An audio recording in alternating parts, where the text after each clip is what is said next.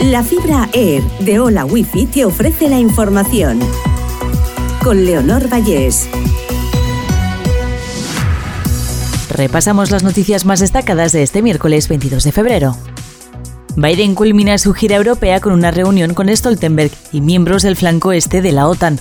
El presidente de Estados Unidos debatirá con los aliados nuevas medidas de apoyo a Ucrania antes de regresar a Washington. Margarita Robles anuncia que España enviará a Ucrania seis carros de combate Leopard. La ministra de Defensa ha anunciado que podría mandar más si fuera necesario y lo reclamará el gobierno de Zelensky y la OTAN. Andalucía acogerá la gala de los premios Grammy Latinos 2023. La ceremonia de entrega de los premios se celebrará en noviembre. Es la primera vez que esta gala tiene lugar fuera de los Estados Unidos.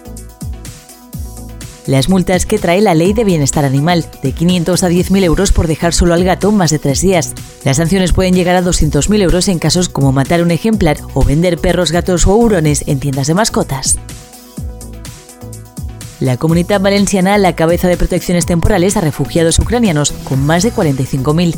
La concesión habilita para desplazarse por todo el territorio nacional y para regresar a Ucrania. Hola Wi-Fi, velocidades de fibra, vivas donde vivas, te ha ofrecido la información.